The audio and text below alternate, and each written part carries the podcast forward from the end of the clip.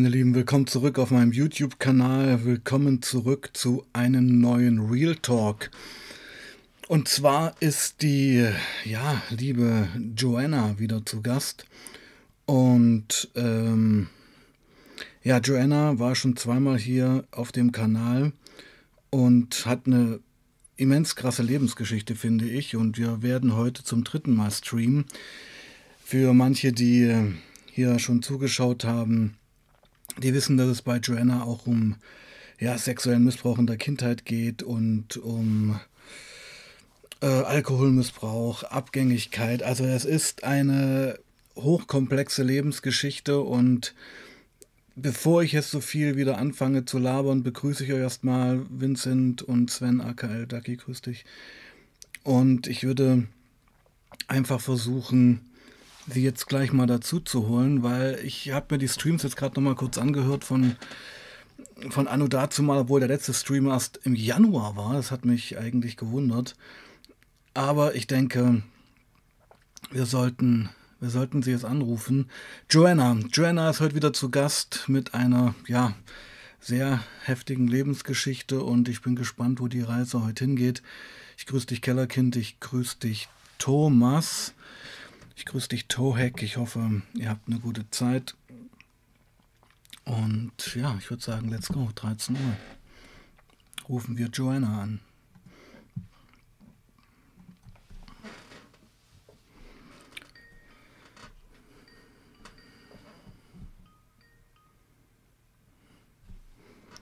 Hello.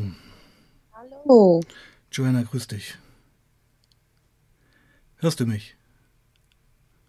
Oh, ja, jetzt, jetzt wieder. Okay, ja, alright. Ah, ja, so. genau. Wir, wir müssen erstmal hier zusammenfinden. Alles relaxed. Du sitzt, du bist entspannt. Genau. Ja.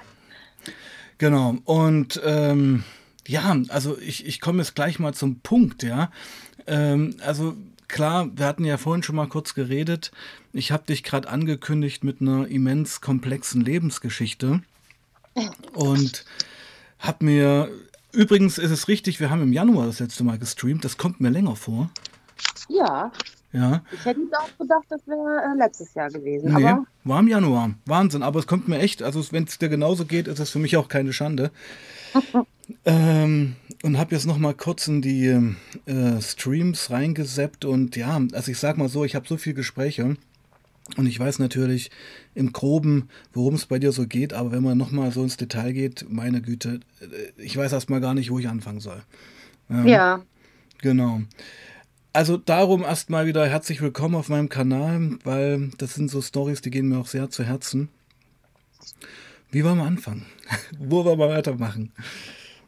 Ja, ähm, also mir war es nochmal so ein bisschen auch ein Anliegen. Ähm, also beim letzten Mal ging es ja so ein bisschen darum, wie meine Kindheit und mhm. Jugend abgelaufen ist. Mhm.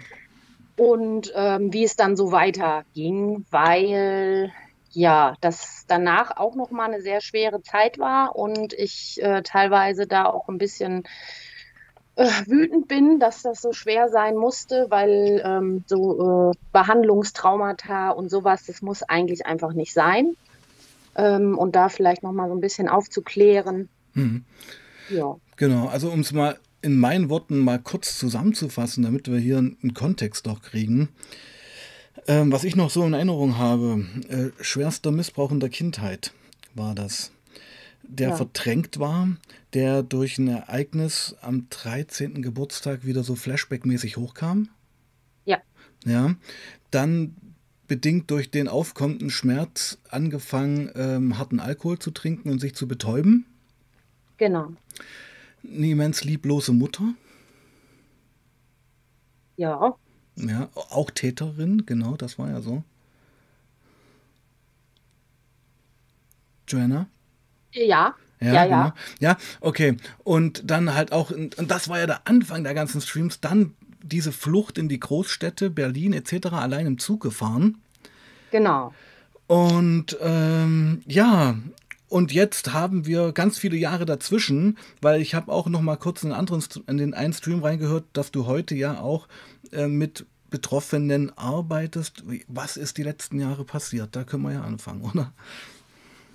Ja, also die letzten Jahre, also irgendwann, äh, also das war ja 13, 14, 15, 16 mhm. Zeit, äh, wo ich mich so rumgetrieben habe und ähm, Alkohol, Drogen, wo das alles anfing.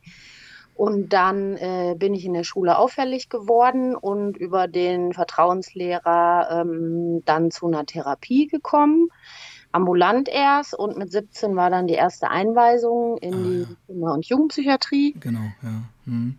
Ähm, genau, wo ich dann ja erst elf Monate und dann immer mal wieder ähm, genau und dann in so einer Jugendwohngruppe im Kinderheim gelebt habe und das ging dann erstmal eigentlich so ein paar Jahre so weiter. Nee, Moment, ähm, bis ich 20 war erstmal oder 19 und dann, ich weiß gar nicht, ob wir da schon drüber gesprochen hatten, da war diese Betreuerin im Kinderheim, die mich so verarscht hat und dann äh, mich unter einem Vorwand ähm, zu dem Therapeuten gelockt hat und plötzlich klopft's und dann kamen die Sanitäter rein und dann wurde ich zwangseingewiesen, fixiert im RTW und das war dann für mich so ein Punkt, wo ich das mühsam aufgebaute Vertrauen zu anderen Menschen, wo das erstmal wieder so zusammengebrochen ist und dann ging es richtig hart los mit Drogen, weil das dann für mich so der einzige Ausweg war. Okay, es kommt mir bekannt vor, aber so wirklich detailliert haben wir da, glaube ich, nicht drüber geredet. Aber man kann es ja mal damit zusammenfassen, dass das Hilfesystem, an, den, an das du dich gewandt hattest und neues Vertrauen investiert hattest, nachdem man als Kind und Jugendliche das Vertrauen schon zerschlagen hatte, wurde jetzt wieder zerstört. Genau. Also ich hatte sehr viel Glück in der Kinder- und Jugendpsychiatrie mhm. ähm, mit meinen Behandlerinnen da. Ähm, das, also da habe ich wirklich, die haben mir wirklich das Leben gerettet, äh, überhaupt das nochmal nachlernen zu dürfen, dass äh, man eventuell sich an Menschen wenden kann, wenn man mhm. äh, Unterstützung braucht. Ähm, ja, und da war ich einfach dann auch sehr, oder bin bis heute sehr empfindlich, was so Vertrauensmissbräuche angeht. Ähm, naja, weil, genau. jede, weil jede neue Begegnung, auch ich denke jetzt in deinem Leben mit neuen Menschen, äh, ja eine Herausforderung ist.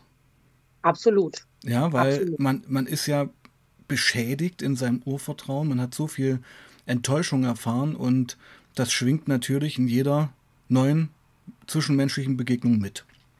Genau, da kommen wir heute vielleicht auch noch dazu, mhm. wie jetzt so der Ist-Stand mhm. ist. Mhm. Ähm, ja, genau. Und dann ähm, habe ich da relativ schnell, ähm, habe ich, nee, da habe ich mir erstmal einen Platz ähm, in einer anderen Stadt in der Psychiatrie gesucht. Und von da aus habe ich mir dann da eine Wohnung gesucht und mich quasi von diesem Jugendhilfebereich dann verabschiedet. Ja, man ähm, muss natürlich, äh, für, für viele, die jetzt noch nicht da, die die Story noch gar nicht kennen, also parallel dazu ist ja auch der Kontakt zu deiner Mutter zusammengebrochen. Ja. Oder, oder du hast ihn abgeschnitten. Äh, genau, das kam eigentlich erst später. Also der mhm. war für eine Zeit lang ähm, sehr eingeschränkt, mhm. weil sie ja auch am Anfang äh, der Meinung war, dass ich nur in der Psychiatrie bin, um sie als schlechte Mutter darzustellen. Ja, Wahnsinn. und als ich dann mhm. aber meine eigene Wohnung hatte und da quasi nicht mehr die Betreuer mit rumgehüpft haben, da ist der Kontakt wieder so, ja, so alle zwei Wochen ein Treffen ungefähr. Mhm.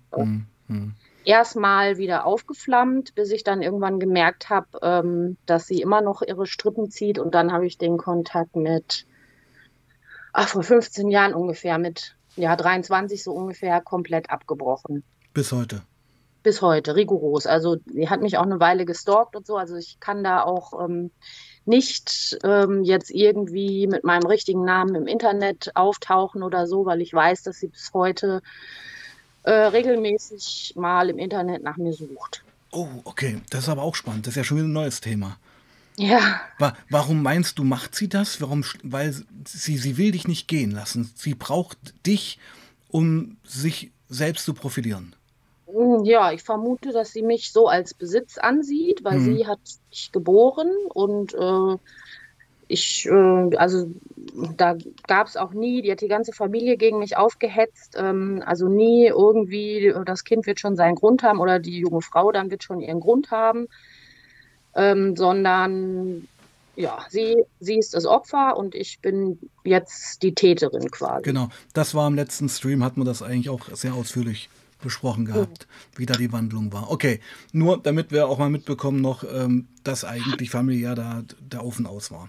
Ja. Genau, absolut. Ähm, ja, zu meinem Vater hatte ich ja das, also seit meinem neunten Lebensjahr, das war auch weiterhin, dass mhm. der mit finanziell so ein bisschen unterstützt hat und ähm, dass ich da sogar zu der Zeit, wo ich wirklich extrem viele Drogen genommen habe, ähm, mal für eine Woche oder für fünf Tage hingefahren bin und tatsächlich in der Zeit auch nichts konsumiert habe.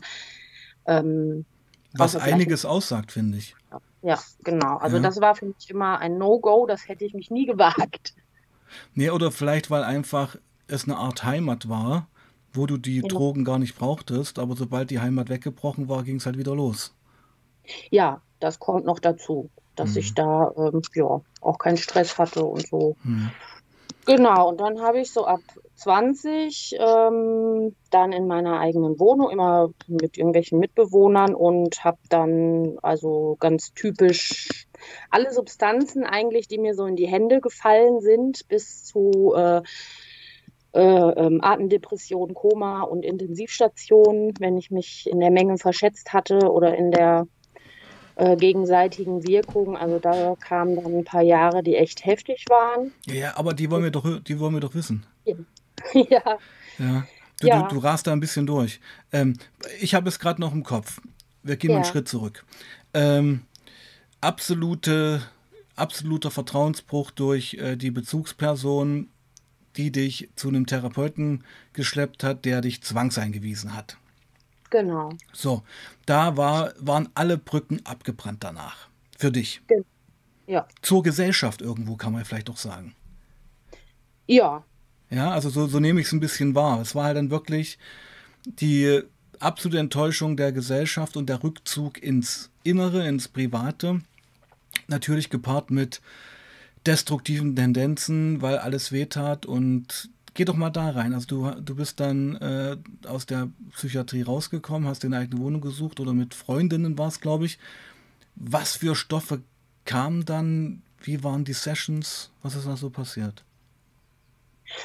Ja, ähm, ich war dann ja, also ich war dann wieder so ein bisschen hilflos, weil hm. das, äh, dieses Unterstützungssystem, Unterstützungssystem, so ein bisschen war ich dann wieder da, wo ich vor der ersten Einweisung mhm. war. Zurückgeworfen, äh, förmlich.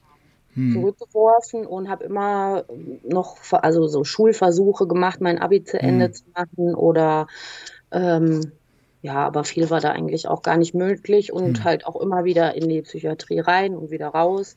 Selbstmordversuche oder was mir dann so, weil ich ähm, mich ja auch mit diesem Zopiklon gerne ähm, ja. berauscht habe und das ja. wurde mir dann, wenn ich mich überdosiert habe, als Selbstmordversuch ausgelegt. Okay, Zopiklon kenne ich ja. Wie viel hast genau. du da genommen?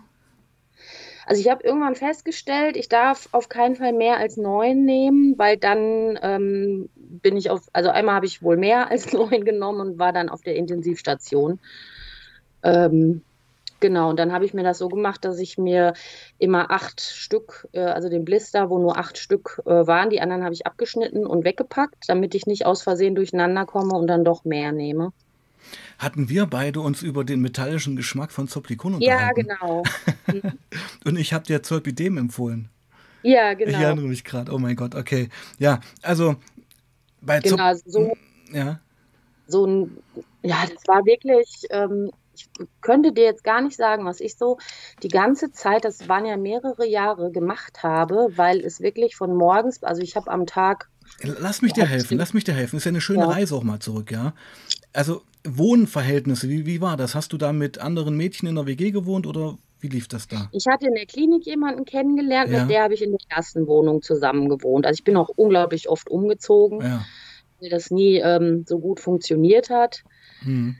Ähm, genau. Und irgendwann habe ich dann am Bahnhof eine ganz tolle Altbauwohnung bekommen und die konnte ich nur halten als Hauptmieterin, wenn ich mir immer einen Untermieter dabei geholt mhm. habe. Mhm. Da habe ich dann sehr lange gewohnt, weil die war wirklich, also für mich direkt in der Nähe von den Diskos und vom Bahnhof, das war dann super. Wir reden jetzt vom ähm, Alter 20 bis 25. Ja, so ungefähr. Okay.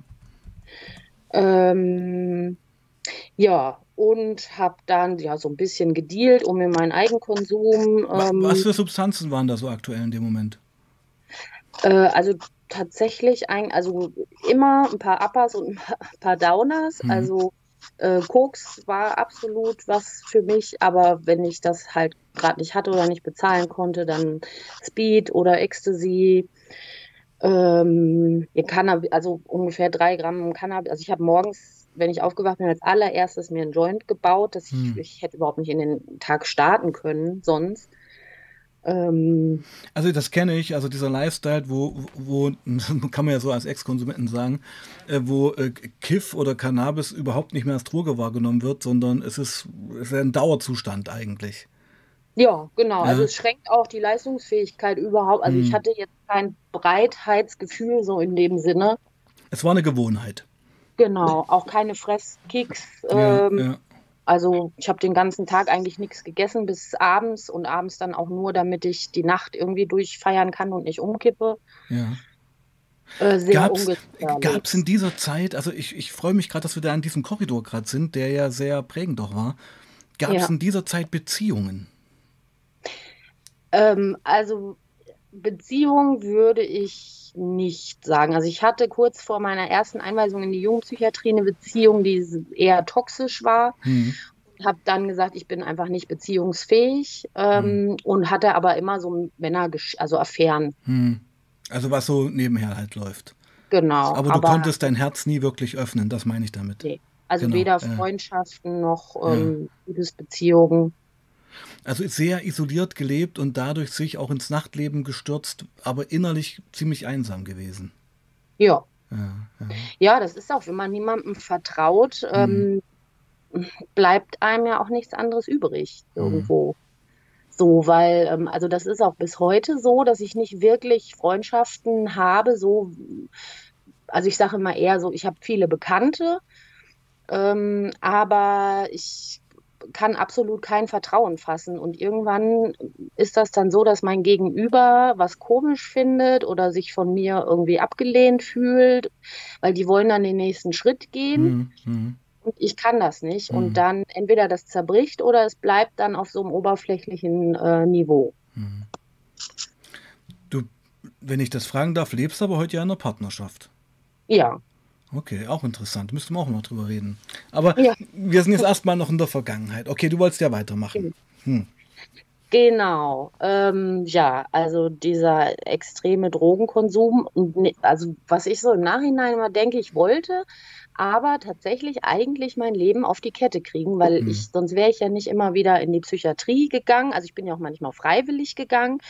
Und ähm, da fing es dann an. Äh, Warum bist du freiwillig in die Psychiatrie gegangen dann? Was waren da die Trigger? Was war der Auslöser? Ähm, dass, ähm, ja, ich, also diese, dieser Drogenkonsum und dieses Nachtleben, das war nicht, weil ich das alles so toll fand, sondern ähm, weil ich es nicht anders ertragen hätte. Den und, Dauerschmerz, ich verstehe das, ja, ja, genau. Mhm. Eigentlich habe ich mir aber was anderes vom Leben erwartet. Also mhm. ich bin ja auch lange aufs Gymnasium gegangen und wollte mhm. eigentlich immer Abitur machen und studieren mhm. und ein normales Leben führen. Mhm. Ähm, und habe versucht, da einen Weg irgendwie hinzufinden und bin dann in den Psychiatrien tatsächlich ähm, ziemlich auf die Fresse gefallen.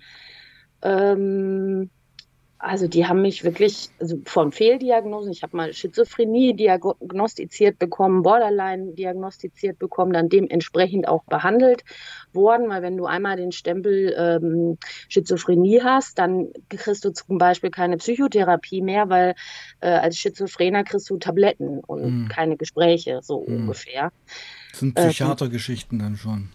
Ja. Mhm. Und wenn man das da dann erstmal so diagnostiziert ist, dann, dann läufst du wirklich vor Wände, weil äh, du bist immer nur, die, also ich hatte immer das Gefühl, ich wäre nur die, die blöde psychisch Kranke und alle anderen wissen, was gut für mich ist und ich habe gefälligst keine Meinung zu haben. Und so jetzt kommen wir langsam in den Korridor von heute, oder? Der dir auch wichtig war. Genau. Ja. Und um, ähm, das hat dann wirklich, also es fielen dann so Sätze, ich wollte dann irgendwann, habe ich gedacht, okay, mit der Schule, mit dem Abi, das scheint ja nicht zu klappen, warum auch immer, machst ja erstmal was anderes und ähm, wollte dann eine Gärtnerlehre machen, weil mir das Spaß gemacht hat, auch diese körperliche Arbeit. Und dann hat der Arzt zu mir gesagt, äh, was mir denn wohl einfällt, ich würde mein Leben in Psychiatrien verbringen. Äh, ich müsste alle drei Monate für drei Monate kommen, so intervallmäßig. Und das weiß ich noch, das war so ein, so ein Punkt, wo ich wirklich gedacht habe, so entweder ich springe jetzt vom nächsten Hochhaus und zwar wirklich so, dass es keine Rettung mehr gibt, oder ich kehre diesem System wieder den Rücken und mache mein eigenes Ding. Und ja, ich sitze heute noch hier, ich bin die, äh, den Weg gegangen, ähm, habe dann auch nicht mehr, habe gesagt, ich gehe nicht mehr in die Klinik bis heute. Ich war dann noch einmal in der Klinik, aber ähm, bis heute ähm, freiwillig ganz schwierig. Auch wenn ich manchmal denke, es könnte zwischendurch nochmal sinnvoll sein, aber diese Erfahrungen da ähm, schon allein, wenn du fixiert wirst oder so, wenn dir quasi gesagt wird, du, du bist im Wahn, die, deine ganzen Ängste, die du hast, sind alles nur Wahnvorstellungen und du wirst ans Bett gefesselt und äh, gegen deinen Willen kriegst du eine Spritze in den Arm und wirst ähm, irgendwie runtergefahren ähm, das ist, ja, man weiß es ja nicht. Wenn ich jetzt in die Klinik gehe, wer kann mir denn versprechen, dass das nicht wieder passiert? Das kann doch niemand. Hm. Was hätte dir denn damals geholfen? Was hast du eigentlich nee. erwartet von dem Psychiatrie-Ding? Ja, ich hätte zum Beispiel eine äh, Diagnostik, eine gute, dass ich zum Beispiel die Diagnose, die ich 2015 bekommen habe und auch 2015, also 15 Jahre nach meiner ersten Therapie, äh, habe ich erst die Behandlung bekommen, die mich jetzt dahin gebracht hat, wo ich jetzt bin. Und zwar ein Leben zu führen, wo ich sage, dass damit kann ich leben mit diesem Leben. Ja. Und, und, und was für eine, was ist der Inhalt der Diagnostik? Was wird da gesagt? Was, was hast du, wenn ich das so platt fragen darf? Äh, also ich habe, ähm, warte mal, wie wurde es noch genannt? Warte mal kurz. Ja, ja, ja, ja. Ach, mein Mann hat früher Feierabend, der ist gerade gekommen. Okay, äh, sorry. Ähm, strukturelle Dissoziation, also eine posttraumatische Belastung, ja posttraumatische Belastungsstörung mit struktureller Dissoziation. Und das ist dieses, was früher als Wahn ausgelegt wurde, ähm, dass ich äh, Stimmen in meinem Kopf höre, hm. aber ich weiß, dass diese Stimmen von mir kommen und nicht ähm, wie bei einer Schizophrenie, dass mir irgendjemand was sagt, was ich jetzt tun muss oder so. Mhm, mh. ähm, und ich habe Blackouts, also ich verliere Zeit an die ich mich nicht erinnern kann, Gespräche, an die ich mich nicht erinnern kann. Ähm, das genau. ist die, Traum die posttraumatische Belastungsstörung.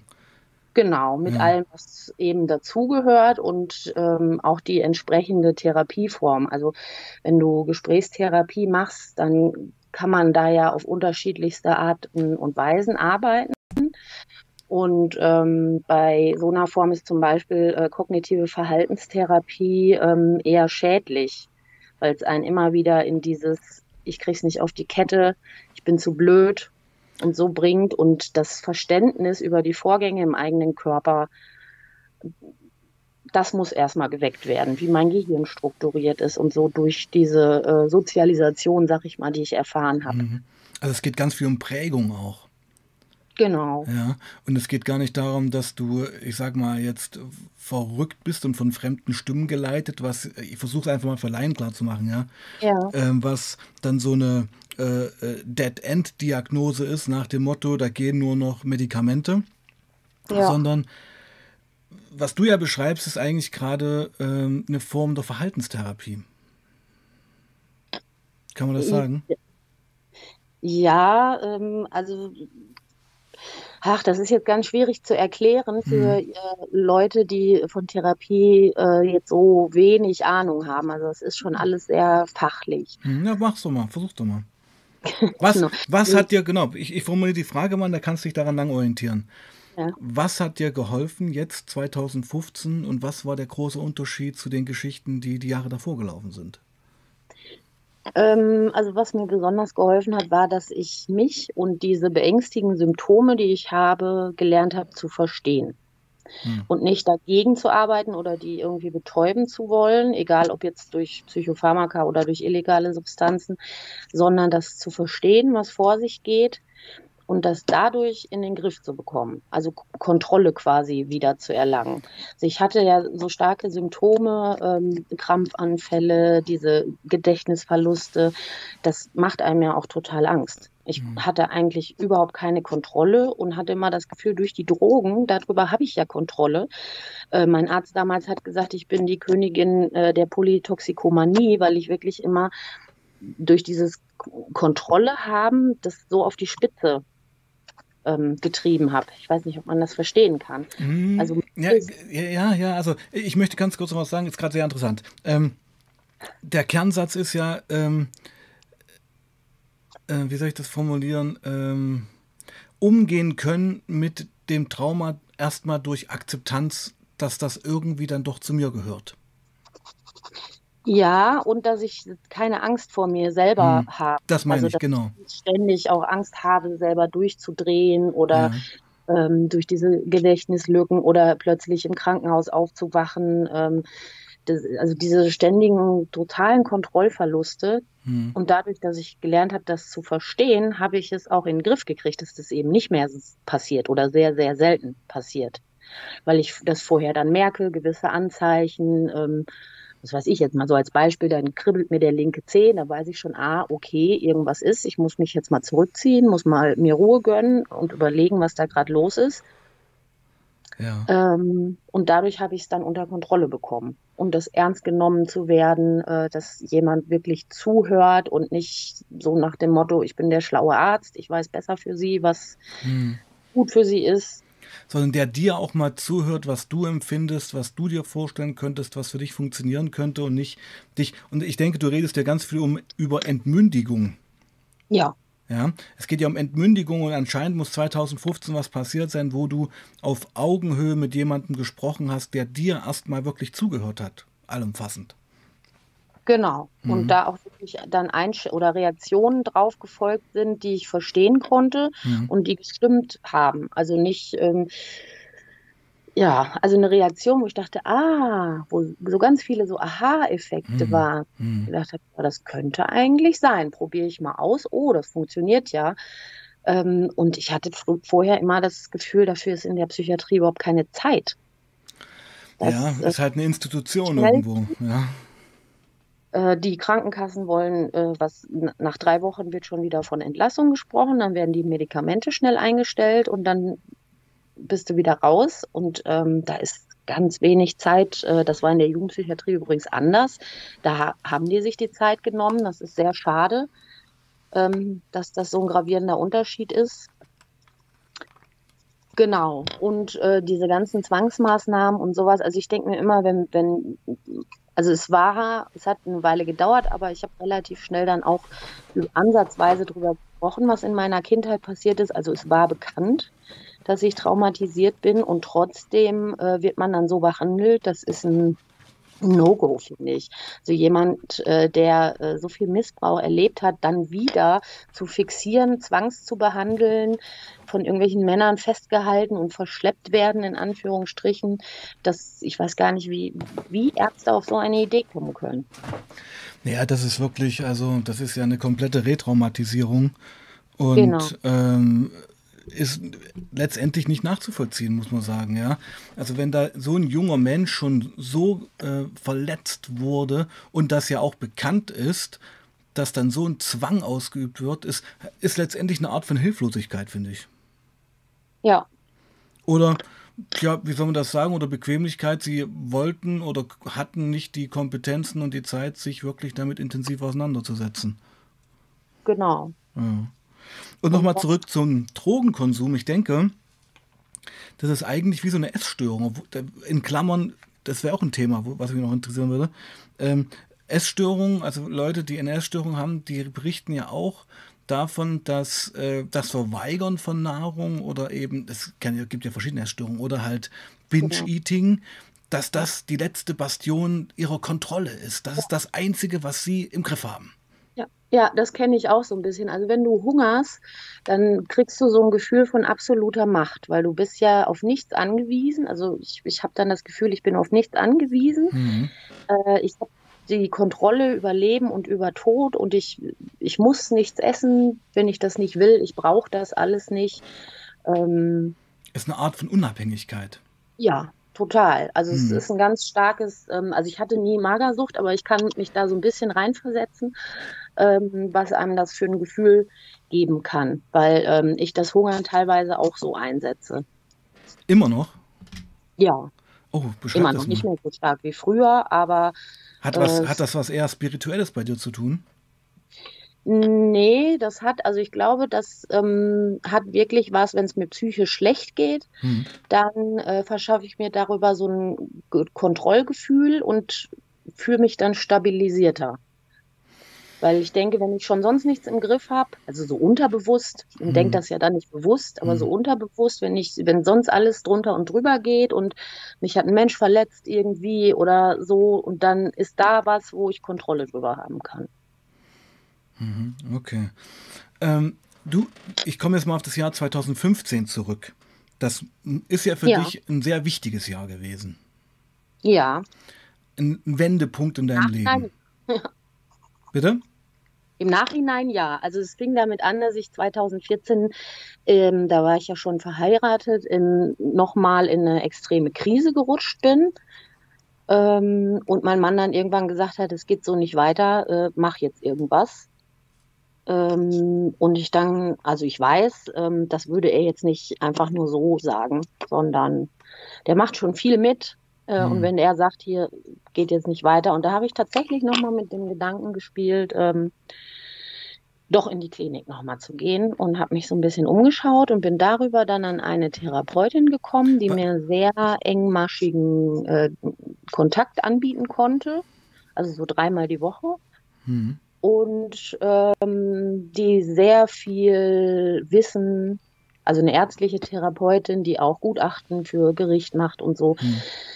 Genau, da bin ich an die richtige Adresse geraten. Und die hat dann quasi erstmal eine vernünftige Diagnostik gemacht und das mit äh, dieser dissoziativen Störung und so diagnostiziert und dann auch entsprechend die Therapie angepasst. Und da habe ich tatsächlich wirklich sehr schnell Fortschritte gemacht. Und was ist da genau passiert? Ähm, also ich meine, wenn dein Mann schon viel mitgemacht hat ähm, und du hattest eine Krise, wenn du sagst, du hattest eine Krise, stelle ich mir das schon sehr dramatisch vor. Ähm, wie, wie äußert sich das? Lagst du da äh, tagelang im Bett, kamst nicht raus oder wie äußert sich so eine Krise? Ähm, also ja, es äußert sich durch, äh, bei mir durch extreme Verwirrtheit. Also so. wirklich ähm, sehr au auffällige äh, Verwirrtheit bis hin zu, dass ich beim Autofahren äh, mal kurzzeitig das Bewusstsein verliere und Ach, das ist sogar, das ist richtig körperlich. Ja, ja. Ah, okay. Äh, Körper dazu kommen dann natürlich auch Depressionen und ähm, ja, also Suizidgedanken schon, die äußere ich jetzt meinem Mann gegenüber nicht, aber er kann mich ja da schon so ein bisschen einschätzen. Er kriegt dann einfach mit, dass ich mein Leben überhaupt nicht mehr unter Kontrolle habe und dass mhm. nichts funktioniert. Ähm, genau, dass ich nicht mehr arbeiten gehen kann und ja. Das sind, das, das, das sind so wie, wie Schübe, die dann kommen. Ja. Und was war der Auslöser dafür oder gibt es da keine Triggerpunkte, keine wahrnehmbaren? Also meistens gibt es schon Trigger, aber die sind nicht immer unbedingt bekannt. Also ich glaube, dass ich war damals in einem Verein. Wir sind ja 2012 aufs Land gezogen aus der Stadt. Mhm. Und nee, 2011, genau. Und 2012 haben wir geheiratet und äh, ich, ich, ähm, hab, ich hatte ähm, immer so eine äh, freiwillige Betreuung, weil ich ähm, mein, also ich habe ja nie, nie gelernt, wie man überhaupt seinen Alltag führt, so ja, ähm, ja. in meiner Kindheit. Und ich hätte vom Postaufmachen über, das hätte überhaupt nicht geklappt. Und auf dem Land habe ich aber niemanden gefunden und da habe ich gesagt, so, und äh, jetzt ähm, tue ich einfach oder sage ich einfach, ich bin jetzt gesund. Ich habe jetzt lang genug äh, in diesen Kliniken und Therapie und so. Ich versuche es jetzt einfach mal. Ich suche mir, ich habe ja auch eine Schwerbehinderung, das habe ich nicht angegeben, habe mir einfach so einen Job gesucht im Verkauf und hab, wollte einfach so jetzt mal so einen Cut machen.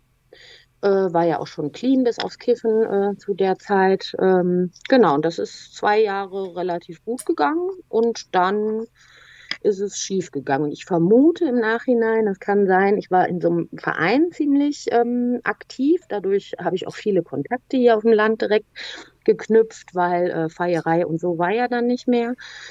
Und der Leiter dieses Vereins, da hat sich dann rausgestellt, dass der uns alle ziemlich verarscht hat. Und wir sind dann kollektiv ausgetreten aus dem Verein und ähm, ich kann mir vorstellen, dass das vielleicht so ein Punkt gewesen ist der da, ähm, ja. Das finde ich, also ja, weiter, weiter, weiter. Mhm. So richtig bewusst, dass ich sagen würde, dass das passiert und dann, äh, das kann ich nicht. Mhm. Das kann ich auch ganz selten. Wirklich. Ich so. finde das krass, wenn wir uns unterhalten, wirkst du auf mich so selbstbewusst und so eigenständig auch. Und dann blitzen immer wieder solche Momente auf, dass du sagst, dass du halt, das war eine gerichtliche Betreuerin sicherlich, oder wie, wie man das sagen soll, und eine Freiwillige, die dir geholfen hat beim Briefverkehr und äh, Anträge ausfüllen, das, das kann man sich ja gar nicht vorstellen. Ja. Dass du, du bist ja eine sehr intelligente Frau, die auch locker hätte Abi machen können, oder hast du das vielleicht sogar nachgeholt? Ich weiß es gerade gar nicht. Nee. Nee, okay. Und dass durch die ganzen Geschichten, die dir widerfahren sind, man ja auch überhaupt nicht gesellschaftlich ähm, erzogen wurde. Also du warst ja völlig raus. Das, das finde ich echt krass. Weißt du? Genau, das sind halt so normale Sachen, die dann später im jungen Erwachsenenleben auf, auffallen. Hm. Ähm, von Haushaltsführung über äh, das einfach so das Logistische. Ja. Das ähm, habe ich nicht auf die Kette gekriegt, dass man nicht irgendwie sonntags mittags sagen kann, oh, ich habe ja gar nichts zu essen, ähm, weil dann die Geschäfte zu sind. Ich meine, in der Stadt sind sie offen, aber ja, so ja über irgendwie Steuererklärung oder ich muss einen Brief aufmachen, weil das könnte ja eine Rechnung sein oder sowas. Da, das war keine Ahnung, total weltfremd. Wahnsinn. Und, und wie sieht das heute aus? Ähm, heute sieht das ganz gut aus, aber ich könnte nicht sagen unproblematisch. Also ich habe immer noch so Phasen, wenn mir mein Leben so ein bisschen über den Kopf wächst, wo so alte Muster dann wieder auffachen. Ähm, wie jetzt mhm. zum Beispiel die seit, ähm, ich weiß gar nicht, seit Ende letzten Jahres habe ich so ein kleines Problem mit der Rentenversicherung.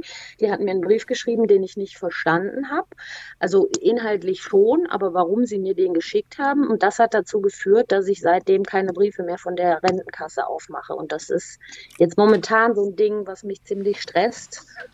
Und ich kriege dann da keinen Fuß in die Tür. Das ist verrückt. Aber also, das, das sind so kleine Geschichten, die dann passieren. Also wenn du den Brief nicht verstanden hast, mach, ist das so eine Zwangshandlung, machst du die kommenden Briefe nicht mehr auf.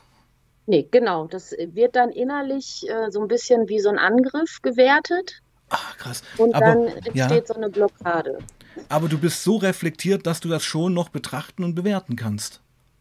Ja, ich äh, spreche da auch in meiner Therapie drüber und wir versuchen da, ich wär, es wäre jetzt natürlich einfach zu sagen, ähm, ich suche mir jemanden, der das für mich übernimmt. Aber ich hm. würde es ja gerne verstehen, damit ich da dann auch irgendwann endgültig das ausmerzen kann. Ähm, und da bin ich im Moment wieder dran, das zu verstehen, warum das jetzt wieder ich mache auch alle andere Post auf, nur nicht die Briefe. Und da geht es halt, ich kriege ja immer noch monatlich eine Rente. Also es wäre schon gut, wenn ich das bald mal aufmache. Und dein Mann kann das nicht für dich machen, oder willst du das nicht? Ah, das will ich nicht. Ah, okay. Also es, ja genau, du willst das nicht abgeben, weil es dein Leben betrifft. Du hast schon in deinem Leben so viel Entmündigung erfahren, dass du dir bewusst bist, ich muss das eigentlich auch für mich mhm. machen. Ja, ich will ja. das auch machen, aber ich kann es gerade nicht. Und mir, also das ist auch, warum unsere Beziehung funktioniert. Mir ist das ganz wichtig, dass da so ein bisschen getrennt ist. Also wenn es mir hm. zum Beispiel schlecht geht und er würde sagen, ach nee, dann bleibe ich heute mal lieber daheim, dann das wären so für mich Trennungsgründe. Das könnte ich nicht, weil dann müsste ich für ihn die Verantwortung ja auch noch mit übernehmen und das wäre mir zu viel. und ja, ja. deswegen ist mir das so ganz wichtig, dass da so ein bisschen jeder äh, sein eigenes Ding auch macht. Wow, also ich denke, über deine Beziehung könnte man sicherlich auch noch lange, lange reden, weil das klingt auch sehr interessant. Ja. Ja, also ihr seid ja auch schon lang zusammen. Ja, wir sind jetzt schon über zehn Jahre verheiratet. Also Wahnsinn. wir sind bald elf Jahre verheiratet und dann 14 Jahre zusammen. Ja. Mhm. Willst du mal kurz erzählen, wie ihr euch kennengelernt habt? Ja, das war zu einer Zeit und zwar hatte ich dann irgendwann, also ich habe mich auch früher ganz extrem selbst verletzt. Und dann, ach genau, das war dann dieser Punkt mit der Gärtnerausbildung, wo der Arzt gesagt hat, das kann ich mir kneifen. Mhm. Sie werden ihr Leben in Kliniken verbringen. Und da hat dann bei mir ein absoluter Sturkopf eingesetzt. Und dann habe ich mich um einen Ausbildungsplatz beworben und äh, habe den dann auch bekommen und habe dann von heute auf morgen mit dieser Selbstverletzerei aufgehört und habe auch kurze Zeit später meinen ersten richtigen festen Freund, gesunde Beziehungen kennengelernt. Ähm, war mit dem zwei Jahre zusammen und der hat dann, war ich noch mal, doch noch mal in der Klinik, weil ich weiß gar nicht, weil ich wieder in so eine Krise gerutscht bin. Und da ist diesem Freund dann eingefallen, dass ähm, eigentlich, dass er mich nicht liebt, aber dass wir so für Sex ja noch zusammenbleiben könnten. Und das war dann natürlich wieder heftig für mich. Dann habe ich mich aus der Klinik entlassen und habe dann wirklich bewusst gesagt, so, ich nehme jetzt so lange Drogen, ich treibe es so äh, weit, bis ich irgendwann tot umfalle. Also ich bringe mich nicht aktiv um, aber ich gucke jetzt mal, was mein Körper so alles aushalten kann. Und das ging so ein Jahr ungefähr und in diesem Jahr habe ich meinen jetzigen Mann kennengelernt weil der ein, einer von meinen Affären war. Ah, okay. Also, ja, ja, weiter, weiter, weiter, ja. Und, und, und der, er blieb dann nicht eine Affäre. Nee, er hat dann irgendwann gesagt, er kann das nicht, ähm, mhm. dass, äh, dass er mich teilt oder er will was Festes. Mhm. Ähm, ich wollte das eigentlich nicht, aber irgendwas in mir vielleicht doch, weil ich habe dann gesagt, wir können das ausprobieren, aber ich kann dir nichts versprechen. Ja. Ja, und es hat funktioniert. Ich war immer treu und äh, genau. Ich kann dir nicht sagen, was passiert wäre, wenn das nicht so gewesen wäre. Also. Das wäre der Untergang gewesen. Es wäre wahrscheinlich mein Untergang gewesen, weil ich hatte zu der Zeit, wie alt war ich denn da? Ähm, hm, da war ich 24 oder 25 hm. und ich hatte schon massive körperliche Probleme. Also ich hatte ständig die Gallenblase entzündet, Leberwerte, die Nieren ähm, waren, Nierenwerte waren ganz schlecht. Was also war so, was war so Konsumverhalten? Was ging da so täglich? Äh, ich hoffe morgens bis abends, also so drei Tage wach. Ich habe dann abends ähm, was, was weiß ich, Speed, Kokain, ähm, alles. Und ich, hm.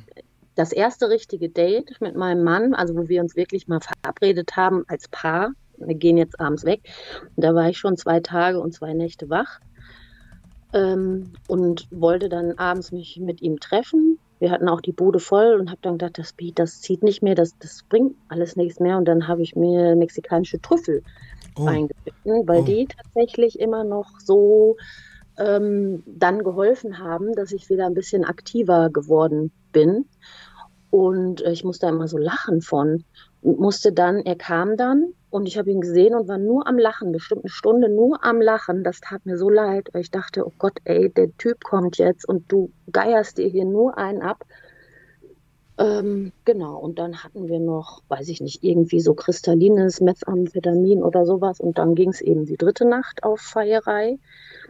Ähm, und dann habe ich, wenn das dann rum war und ich dann schlafen wollte, äh, Schore oder halt Morphine. Ähm, ja, so. Also Wahnsinn, wirklich, also wirklich das komplette Programm. Ja, doch, außer LSD, das habe ich mal als junges Mädchen genommen und überhaupt nicht gut vertragen, habe da wirklich einen Horrortrip von geschoben. Das war mir ähm, eine bleibende Erinnerung, aber ansonsten alles, Hauptsache, also ich hatte immer so ein Gespür dafür, was jetzt gerade gut kommen könnte, hm. in welche Richtung ich meine Fühlerchen ausstrecken sollte. Jo. Und dann ging es los. War immer vorsichtig. Also ich habe zum Beispiel, wenn ich in der Disco irgendwelche Teile gekauft habe, ich habe immer nur ein halbes genommen und mir immer die anderen Leute angeguckt. Also ich war schon immer vorsichtig, aber dann auch nicht zimperlich. Und äh, dein heutiger Mann, wusste der am Anfang, wie es um dich so bestellt ist? Ja. Hat ihn das gereizt? Hat er das als Herausforderung gesehen oder war das die fundamentale Liebe? Hm, also er hat irgendwann mal gesagt, er hatte schon mal eine Freundin, die auch äh, psychisch äh, irgendwie einen Knacks hatte, dass er da irgendwie einen Hang zu hat. Aber ich war damals, ohne dass das jetzt irgendwie, äh, also ich war schon echt ein ganz schön heißer Feger zu der Zeit. Okay. Ähm, da war er auch nicht der Einzige, der da äh, hm. anstand. Mhm. Mhm. Ähm, also er, war, du, er, er fand dich sehr attraktiv. Ja, genau. Und das rein Attraktive ist dann zu einer Seelenverwandtschaft gewachsen. Ja, das hat einfach äh, wohl gut gepasst. Mhm. Also ähm, ja, ich habe von Anfang an äh, immer klar gemacht, was für mich wichtig ist. Also äh, so Spirenskis wie Eifersucht oder sowas, da habe ich echt keine Kraft für. Das, ja. sowas, das gibt es nicht. Ich mache, was ich will. Mhm. Und ähm, er sagt, was er braucht und was er will, weil das kann ich nicht erraten. Also du brauchst äh, eine ganz straighte Kommunikation. Ja, okay. genau. Ja, keine Spielchen. Nee. Genau, ja, ja, okay. Gespielt ähm, wurde in deinem Leben schon viel zu viel. Ja. Ja, ja. Das, also da bin ich auch, um, ja, da kann ich auch nicht aus meiner Haut. Da bin ich einfach auch sehr äh, direkt und konkret und er ist damit immer gut zurechtgekommen. Mhm. ja. Ja, also ich, ich ja, ja. Also es freut mich ja extrem, dass ähm, nach all dem, was dir widerfahren ist, du einfach seit über zehn Jahren in einer stabilen Beziehung bist. Das ist ja, hört man nicht oft, muss ich mal so sagen. Ja. Ja, ja also mich wundert das selbst auch manchmal, dass das so passt. Also wie ihr das in einer normalen Beziehung so ist. Das ist natürlich auch nicht immer einfach, aber ähm, wir können uns aufeinander verlassen. Und das ist, glaube ich, so von beiden Seiten das Wichtigste. Also wir wissen, wir kriegen vom anderen eine ehrliche Rückmeldung auf Fragen. Wir kriegen Hilfe, wenn wir die Hilfe brauchen. Ähm, und wir kriegen auch gesagt, wenn es jetzt gerade mal scheiße läuft. Hm, hm. Ja, super, Wahnsinn. Also ich glaube auch nur so läuft das, ja. Also absolute Transparenz und finde ich super, dass das so gekommen ist alles. Wir hatten heute eigentlich Hauptthema Therapie. Versuch doch jetzt noch mal in den letzten fünf bis zehn Minuten noch mal die Kernbotschaft rauszuhauen für Leute, die jetzt vielleicht zugehört haben, ähm, was man nicht machen sollte, was sich ändern müsste, etc. Also, ja, also was jetzt erstmal, wo wir von der Beziehungsebene mhm. her kommen, ist, dass ganz wichtig ist, finde ich, ähm, wenn man eine Beziehung, egal ob freundschaftlich oder partnerschaftlich, äh, mit jemandem, der eine Traumafolgestörung hat, dass man äh, sich nicht so komplett aufgibt, weil das für den anderen einfach eine zu große Belastung ist, also für den Betroffenen, für den traumatisierten Mensch. Auch wenn das ja oft lieb gemeint ist und man möchte helfen und äh, man möchte die nicht alleine lassen und umsorgen. Es ist ähm, kontraproduktiv. Muss mhm. sein eigenes Leben trotzdem und seine eigene Meinung und das alles beibehalten. Und ähnlich ist es eigentlich auch in der Therapie, dass offener, dass mit offenen Karten gespielt wird. Ähm, und das ist natürlich eigentlich was Politisches, ähm, dass alle finden es schlimm, wenn man hört von der katholischen Kirche oder von irgendwelchen Missbrauchsskandalen, was den Kindern passiert ist. Aber diese Kinder werden Erwachsene und die Erwachsene werden alleine stehen gelassen. Und das ist mhm. immer noch so. Ja. Es gibt keine Therapieplätze. Es, ich muss immer noch zwei Jahre Pause zwischendurch machen. Das ist total schwachsinnig, wenn ich überhaupt eine Therapeutin mal finde. Ähm, die Stunden werden begrenzt. Ähm, das sind so hohe Hürden. Ähm, und das, ja, da müsste sich dringend was ändern, weil es ist einfach nicht so, dass das nach zwei Jahren austherapiert ist. Da braucht man sich nichts vormachen. Man braucht dafür ein Leben lang. Genau, man braucht ein Leben lang Therapie. Und wenn diese Kämpfe schon mal nicht unbedingt wären, hm. dass man jahrelang auf einen Therapieplatz wartet, dass man dann direkt, direkt wieder Angst hat, oh, ich verliere diese Therapeutin wieder, ähm, dann wäre es schon mal ein kleines Stückchen leichter. Ja, es müsste. Und in ja. den Kliniken auch. Also das ist sicherlich auch, das Hauptproblem ist das Geld. Dass ähm, nicht gesagt wird, sie bleiben hier so lange, bis äh, wir erstmal einen Punkt machen können, sondern sie bleiben hier zehn bis zwölf Wochen und dann ist es wurscht, wie es ihnen geht, dann müssen sie wieder gehen, weil die Kasse zahlt nicht mehr. Und nach acht Wochen bekommt man schon Panik, weil in vier Wochen das alles vorbei ist. Genau. Ja. Und das, und da muss man dann in so einem Setting Vertrauen fassen. Das Immer wieder aufs Neue. Ist äh, hm. einfach nicht machbar. Hm, hm, hm. und äh, genau. Dazu gehört dann auch die vernünftige Diagnostik, weil wenn man Zeit hat als Arzt oder als Therapeut, dann kann man sicherlich auch besser eine Diagnose stellen. Ähm, und dazu gehören auch diese Zwangsmaßnahmen, weil das ist, resultiert aus Personalknappheit, mhm. ähm, dass jemand, der jetzt sich umbringen will, da kann, kann man sich nicht gut drum kümmern, da muss man den fixieren, damit er sich nichts antun kann. Und ja. Ja, wie ich schon vorhin sagte, ist halt eine Form der Hilflosigkeit, ja. Personalmangel, ja. Geldmangel, ähm, das ist immer so der Punkt. Was, was erwartest du von der Gesellschaft? Was müsste da noch passieren? ja, das aus diesen Gefühlen, die da hochploppen, aus dieser Wut und dieser äh, Hilflosigkeit, wenn man hört, was es alles so gibt auf der Welt, auch Taten folgen. Hm. Äh, also, dass das nicht direkt wieder vergessen wird, äh, sondern dass ähm, eben den Menschen, die unverschuldet in so eine Lage gekommen sind, ähm, auch geholfen wird. Allumfänglich. Weil das ja niemand aus, so ja. aufzuwachsen. Ja, ja, ja. Ja, sehe ich ganz genauso. Und ich meine, wir sind heute gar nicht so in die Vergangenheit rein. Ich meine, es ist ja, wenn, wen, wen das interessiert, ich werde dir heute auch eine Playlist erstellen. Wir haben jetzt drei Streams, der kann das einfach dann nochmal nachverfolgen. Findest du, dass es für heute okay ist? Ja. Ja.